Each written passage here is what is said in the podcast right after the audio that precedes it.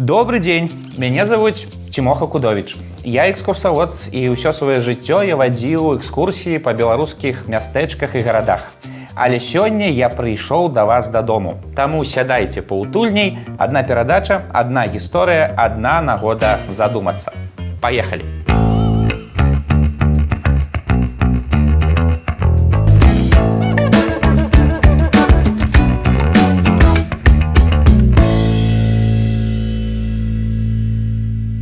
вас ніколі не здзіўляў пратэк францыска скарыны Ты не? Ай, потому что мне портрет, этих портретов тысяч. Ну вы яго бачылі ў падручніках па гісторыі на рэкламных банерах э, у інтэрнэце э, вось ён дзе ён дзе ён а, вось вось ён вось гэты.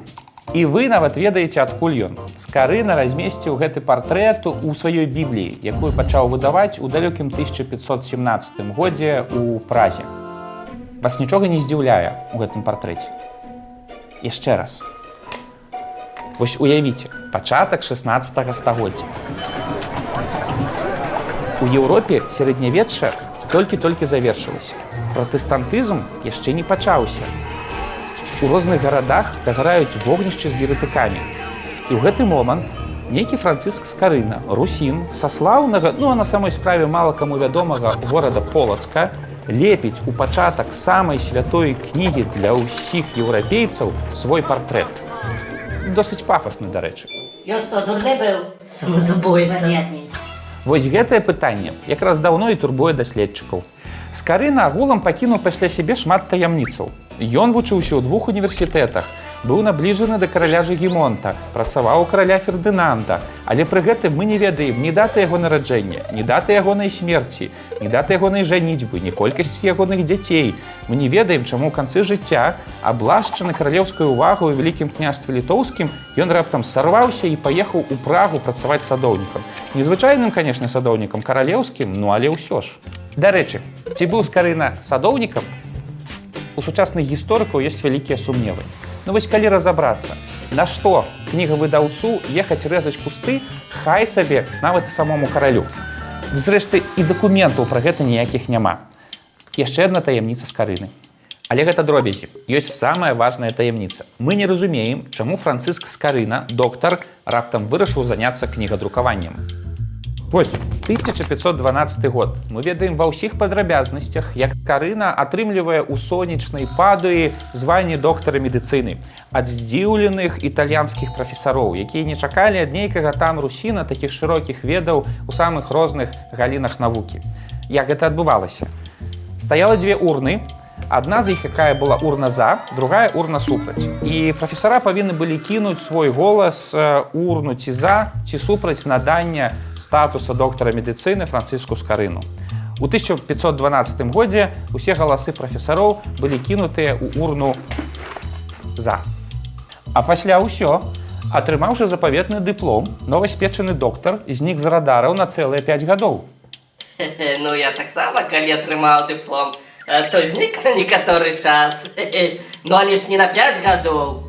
Ёсць версія, што скарына ў гэты час працаваў у дацкім каралеўстве. Магчыма, бываў у вільні. А можа быць, проста лячыў людзей па ўсёй Еўропе. Гісторык Александр Груша звярнуў увагу, што ў адной з прадмоваў да бібліі скарына ўзгадвае гісторыю евангеліста Лукі, які спачатку быў цялесным доктарам, а пасля зажадаў быць лекарам душ чалавечых і запісаўся ў апосталы. І вось, можа нешта такое і здарылася з францыскам. Пускаў ён кроў нейкаму пакутніку ў вільні, альбо вырваў зуб нейкаму гаротніку ў гамбургу. Гатоў, раз, два, тры. А навокал бруд, бездухоўнасці, безграмотнасці, скарына раптам вырашыў хопіць, хопіць займацца цялесным, займуся духоўным. Такі ўжо ён хорошенькі быў. Ага. А хоць да раны прыкладае. Во-во. Ёсць меркаванне, што ўсё было наадварот. Магчыма, скарына быў дужа амбітным чалавекам. Бо напраўду, колькі ты імператару зубы не вырывай, хто пра цябе ўзгадае праз 500 гадоў. Я б не згадаў. Але гэта ж імператор. Ай, ну што вы, імператор, дуратор. Ай. Але калі кніжку напішаш, то можа табе праз 500 гадоў помнік паставіць. А калі ў кніжцы будзе яшчэ твой партрэт, то правільны помнік. І вось кінуў скарына ўсе свае справы, сеў на каня і рвануў у прагу перакладаць біблію. Но! І вось уявіце сабе прага стары горад жнівень месяц у самай вялікай друкарні ў горадзе іх тады ўсяго две было доктор францыск скарына вяршыць гісторыю друкуе самую першую кніжку для ўсходніх славянаў. Лісток да лістка выдрукоўваюцца высушваюцца і сшываюцца старонкі будучага знакамітага псалтара.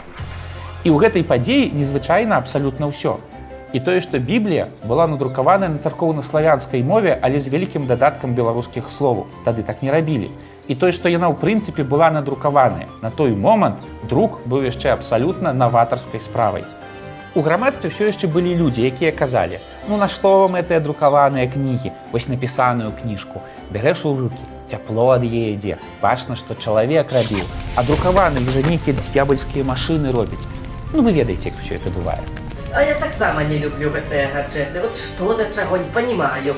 Айфоны, плайфоны, но зусім іншая справа бераста наша родная. Ці мог смс на цябе? А яшчэ гэтыя прышчэпкі. Ось баюся рабіць іх, баюсь. Ой, я таксама баюся, кажуць, што ад іх пучыць, а яшчэ прышчы 3G.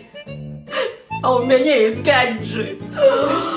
нічога ў свеце не мяняецца але скарына пайшоў яшчэ далей Ён напісаў прадмову і заканчэнне да кожнай часткі бібліі. Адну з іх вы ведаеце, вы вучылі яе ў школе. Знакаміты пранікнёны стендап пра пчолак і рыбак. Понеже от приражения. Звери! Знают ямы своя! Птицы!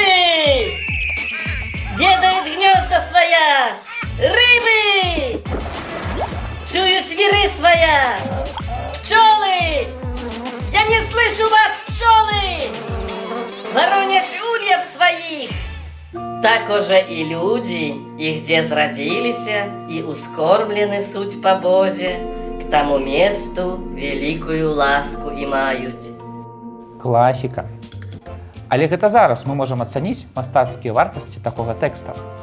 А ў 16 стагоддзі гэта выглядала як багахульства паставіць свае словы паперадзе святого пісання. Больш за тое, каб ніхто не сумняваўся, каму ставіць помнік у будучым, все выданні пачыналіся з узгадвання аўтара.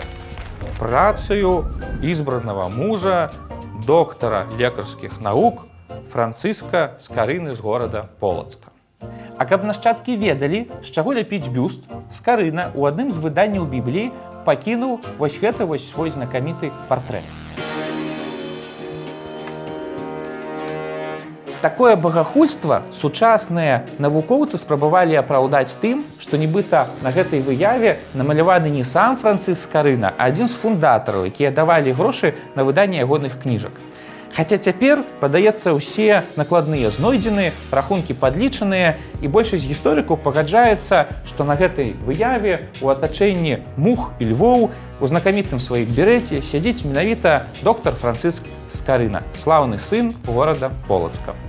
Дарэчы, нядаўна знакаміты скарыназнаўца Ілля Лемяшкін выказаў гіпотэзу, што на знакамітай гравюры ў скарыны пад носам няма вусоў, што гэта не вусы, а толькі тень ад носа.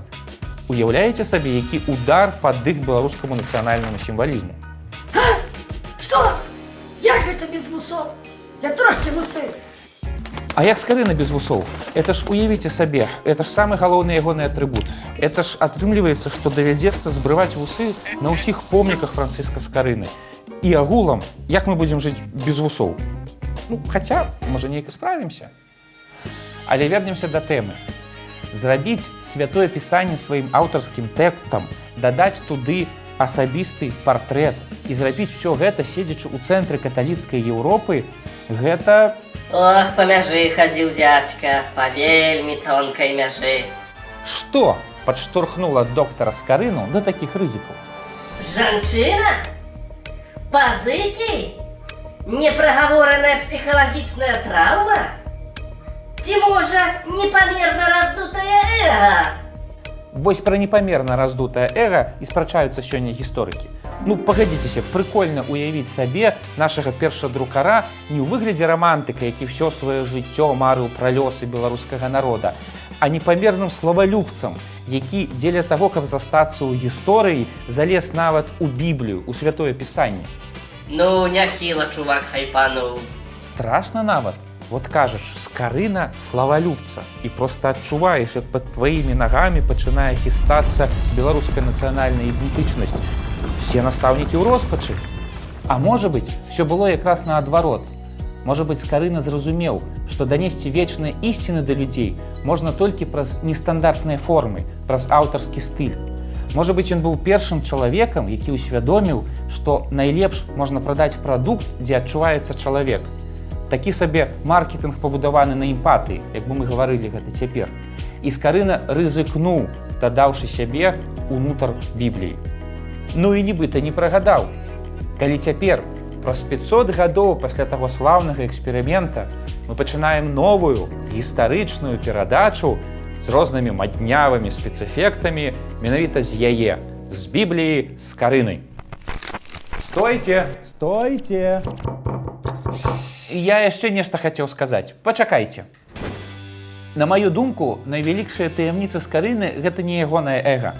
Зрэшты, якая розніца, якое эга было ў скарыны. Больш важная іншая таямніца. Таямніца ў тым, дзе браў грошы? Не, дзе ён быў тыя 5 гадоў? Дык а вусы? Былі ці не былі? Не, гэта ўсё не істотна. Ёсць адно пытанне, на якое мала хто звяртае ўвагі. Вот толькі падумайце, мы да сённяшняга дня не ведаем, якога веравызнання быў францыск скарына. Ён жыў у часы, калі вера была важней за нацыянальнасць, часам важней за імя. Ён жыў у часы, калі за неправільную форму нацельнага крыжыка маглі забіць, ну ці прынамсі выкачаць у гразі. Скарына вучыўся ў двух універсітэтах, сябраваў з каралямі, пісаў кніжкі і нідзе, нідзе не абазначыў, якога ён веравызнання. І вось паглядзіце, якая штука атрымліваецца. Менавіта дзякуючы гэтаму сёння праз 500 гадоў Францыск Скарына стаў блізкі ўсім беларусам і праваслаўным, і католікам і пратэстантам, бо мы не ведаем ягонага веравызнання. Гэта нейкае неверагоднае супадзенне. Ці можа быць яшчэ адзін маркетынгавы ход з карыны. Таму будьце як скарына, размывайце эга, калі яно трэба, не стаўце свой капітал на тое, што нас раздзяляе і будьце пчолкамі. Працуйце на карысць радзімы. І ўсё ў нас будзе добра.